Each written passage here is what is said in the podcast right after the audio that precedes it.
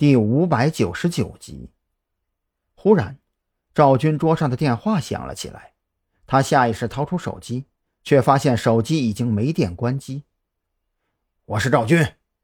赵军一把抓过电话听筒，习惯性的开场白还没有说完，电话那头的韩立军就用激动的声音打断了他：“赵队，张扬回来了，他现在就在我身边，我们马上返回驻地。”什么？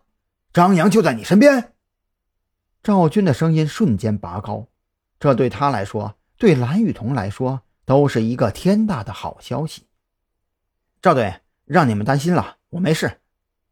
张扬接过韩立军的手机，轻笑着对赵军说道：“好，好啊，你没事就好。”赵军听到张扬的声音，当即长出了一口气，转头看向蓝雨桐。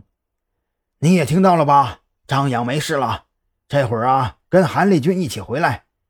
要不你在这里等着，我和小许、老王先去金鹏商务酒店。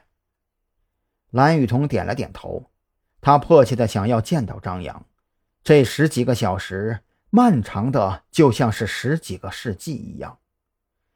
在开往特侦局临时驻地的路上，韩立军不时的扭头瞟向坐在张扬身边的女人。我说老张啊，你这什么情况啊？这回头让小兰看到，你得死啊！呃，这事儿吧，怎么跟你说呢？张扬也是一脸为难。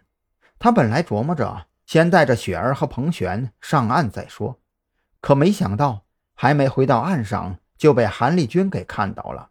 幸好自己反应快，用身体遮掩，让彭璇在近岸处跳进海里。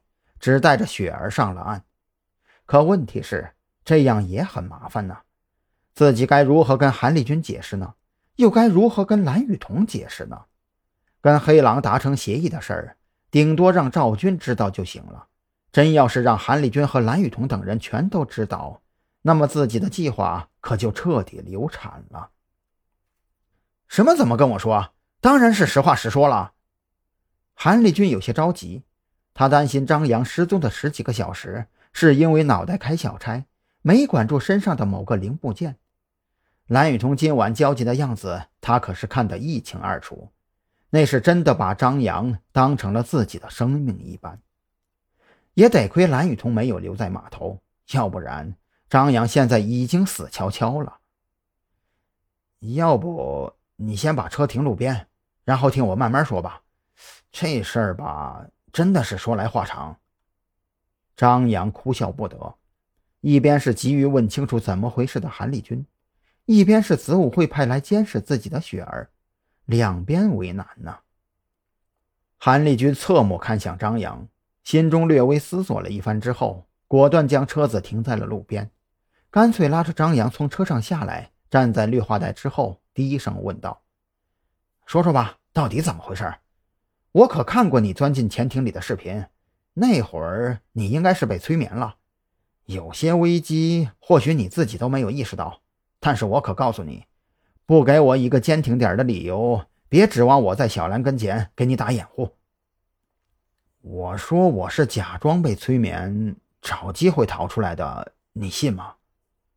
张扬翻着白眼胡扯，从怀里掏出烟盒，先给自己点了一根。完事儿，将烟盒丢给韩立军。这事儿吧，总而言之复杂的很，一言半语真的解释不清楚。我就问你，相不相信我？我……韩立军顿时有些无语。他本以为张扬怎么的也得给出个解释吧，可没想到这货竟然直接耍起了无赖。